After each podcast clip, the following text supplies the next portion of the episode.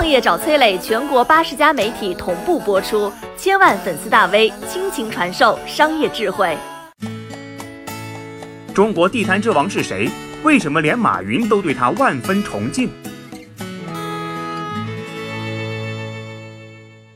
地摊最近是反复被提及啊，但您知道中国地摊之王谢高华的故事吗？他的大名少有人知，但是他的功绩永垂青史。在谢高华的带领下，落后小镇义乌的居民从摆地摊干起，一举建成了世界上最大的商品中心。当地百位富豪曾摆出一百零七辆奔驰迎接他的大驾，遇见他的马云同样是满怀敬意，主动鞠躬握手。谢高华的故事要从一九八二年说起，当年五十一岁的他调任到义乌当县委书记。听到这个消息，老母亲的脸上多了几道愁苦的皱纹呐，怎么调到这个穷乡僻壤去啦？当时的义乌是出了名的穷啊，人多地少，农田贫瘠，也是出了名的乱，争端不止，官司不断呐。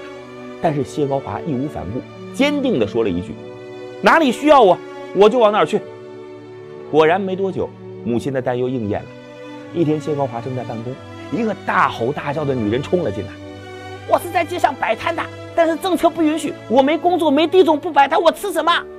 上来就是连珠炮般的质问，越说越激动的妇女把谢高华的桌子拍的是咚咚作响。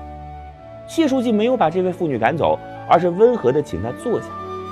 情绪稳定之后，妇女有点不好意思，向书记诉苦：“哎呀，实在是太难了，做个小生意，天天被抓，一次罚一块钱，两三天白干了。”其实呢，当时全国任何地方做这样的小生意，那都是违禁操作。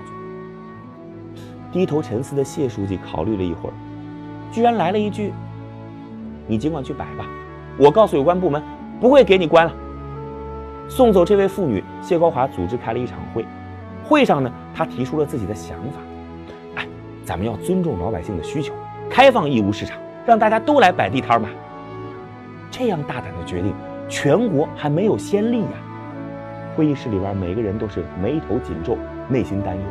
最终还是谢高华直接拍板：“出了问题我负责，大不了我这个乌纱帽不要了。”几天之后，义乌放出了规定。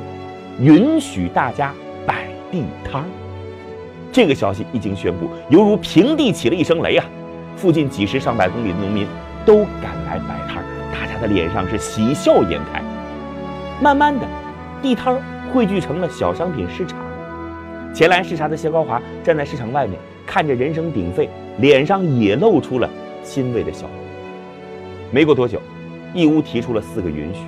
允许农民经商，允许农民进城，允许长途贩运，允许多渠道竞争。这在当时绝对是最为先进的管理方式。为义乌人带来巨大福祉的谢高华，只在当地待了短短的两年时间。如今呢，义乌作为世界最大的小商品市场，名扬天下，而谢高华这个名字却是鲜为人知。但是，义乌人从没有忘记这位先驱者。从一九九五年的第一届义乌小商品博览会开始，每年义乌都会隆重地邀请谢老到场。二零零七年的义博会场面更是惊人呐！当谢高华走到博览会会场时，眼前的景象让他眼眶湿润了。上百辆的奔驰一字排开，车身上都印着几个大字儿“饮水思源”，旁边贴出横幅，写着一句话：“谢天谢地谢高华。”无数义乌人都对谢老感恩戴德。无论与他是否相识，我们都发自内心的感谢这位领路人呐。直到今天，谢老在义乌没有一处房产，没有一间商铺，更没有一份中国小商品城的原始股。二零一九年十月二十三号，谢老因病在衢州逝世，享年八十八岁。据说啊，在他家的墙上始终挂着“信仰”两个大字。有人问他：“您的信仰是什么？”谢老回答：“为老百姓吃饱饭。”杀出一条血路。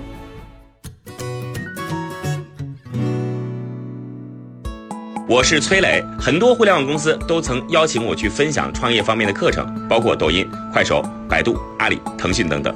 我把主讲内容整理成了一套音频课程，里边包含如何创业、如何做副业、优质项目剖析等等，相信啊会对您有所帮助。下拉手机屏幕，在节目简介里边添加我的个人微信，这套课程今天免费送给您。快去领取吧。